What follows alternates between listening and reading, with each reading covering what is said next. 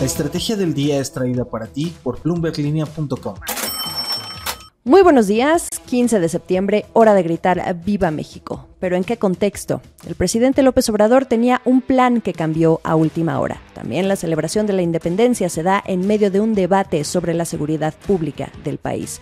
No olviden hacer clic en el botón de seguir de este podcast y así activar también la campana para recibir la alerta de un episodio nuevo cada mañana. ¿De qué estamos hablando?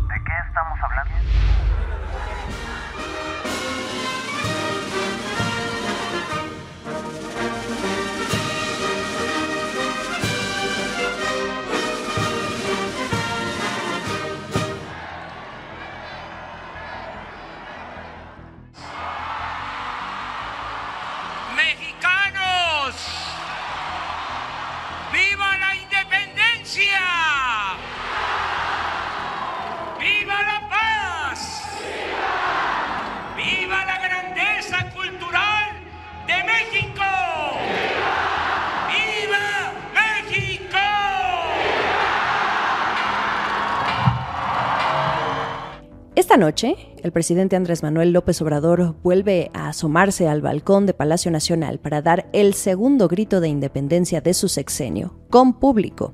Los dos últimos años lo impidieron por la pandemia. Vimos imágenes incluso de un zócalo capitalino completamente vacío. Así que por primera vez desde 2019 lo veremos nuevamente gritar acompañado del pueblo mexicano las tradicionales arengas y vivas a los héroes de la patria, como pudieron escuchar al principio algunos fragmentos de lo que dijo el presidente aquel año, muy enérgico. Más allá de las celebraciones, los ojos y orejas van a estar puestos mañana durante el desfile del 16 de septiembre en el Zócalo.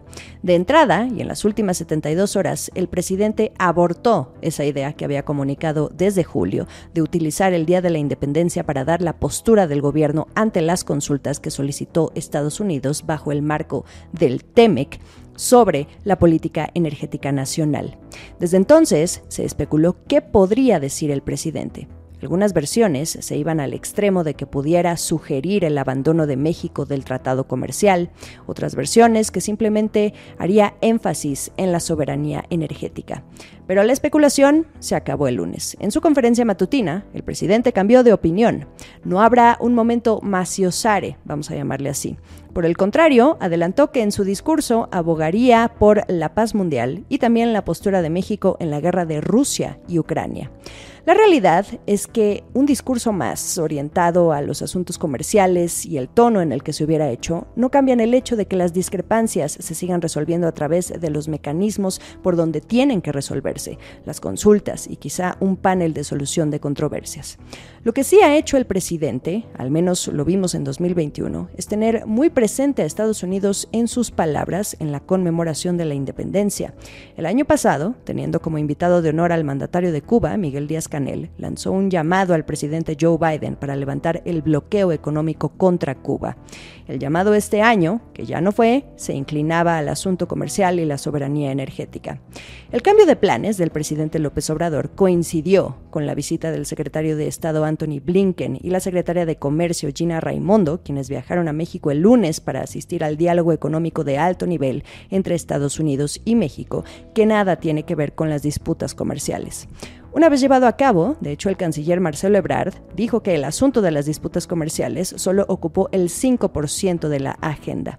¿Qué pudo cambiar? No lo sabemos. Lo que sí sabemos es que México es el principal socio comercial de Estados Unidos. De por sí, la preocupación con el tema energético es que hay mucho en juego con el asunto de las inversiones y alertas por posibles aranceles que le generen pérdidas económicas al país, en un momento en que hay dudas también sobre el optimismo en los ingresos y crecimiento que refleja el presupuesto del próximo año.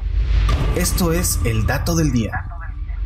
La relación comercial entre México y Estados Unidos es tan fundamental que en eso se enfocó Blinken en su visita de lunes y con miras a consolidar una industria estratégica en Norteamérica, la de los semiconductores.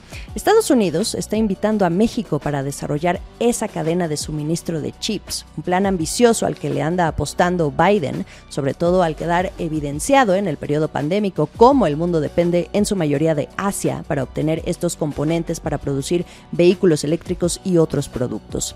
Biden reveló hace poco un plan para dar 50 mil millones de dólares a construir la industria nacional de semiconductores y así restarle poder a China en este sector. La ley CHIPS o CHIPS Act la idea es que México se sume produciendo chips y semiconductores, que entre a la cadena de valor de alguna forma. De ahí que durante su encuentro con el presidente López Obrador también le presumiera a Blinken los planes en México con el litio y esta nueva empresa a cargo de la Secretaría de Energía que se acaba de crear, que es Litio MX, para que el Estado sea el único autorizado en México para explorar, explotar y comercializar el litio. Recordemos que este mineral es muy utilizado para la fabricación de baterías y vehículos eléctricos. Bloomberg News publicó el miércoles que Gina Raimondo le pidió al secretario de Hacienda, Rogelio Ramírez de la O, una lista de propuestas para atraer empresas de semiconductores, con apoyos, incentivos, ¿cómo le harían? Así lo confirmó la secretaria de Economía, Tatiana Cloutier. En otras noticias.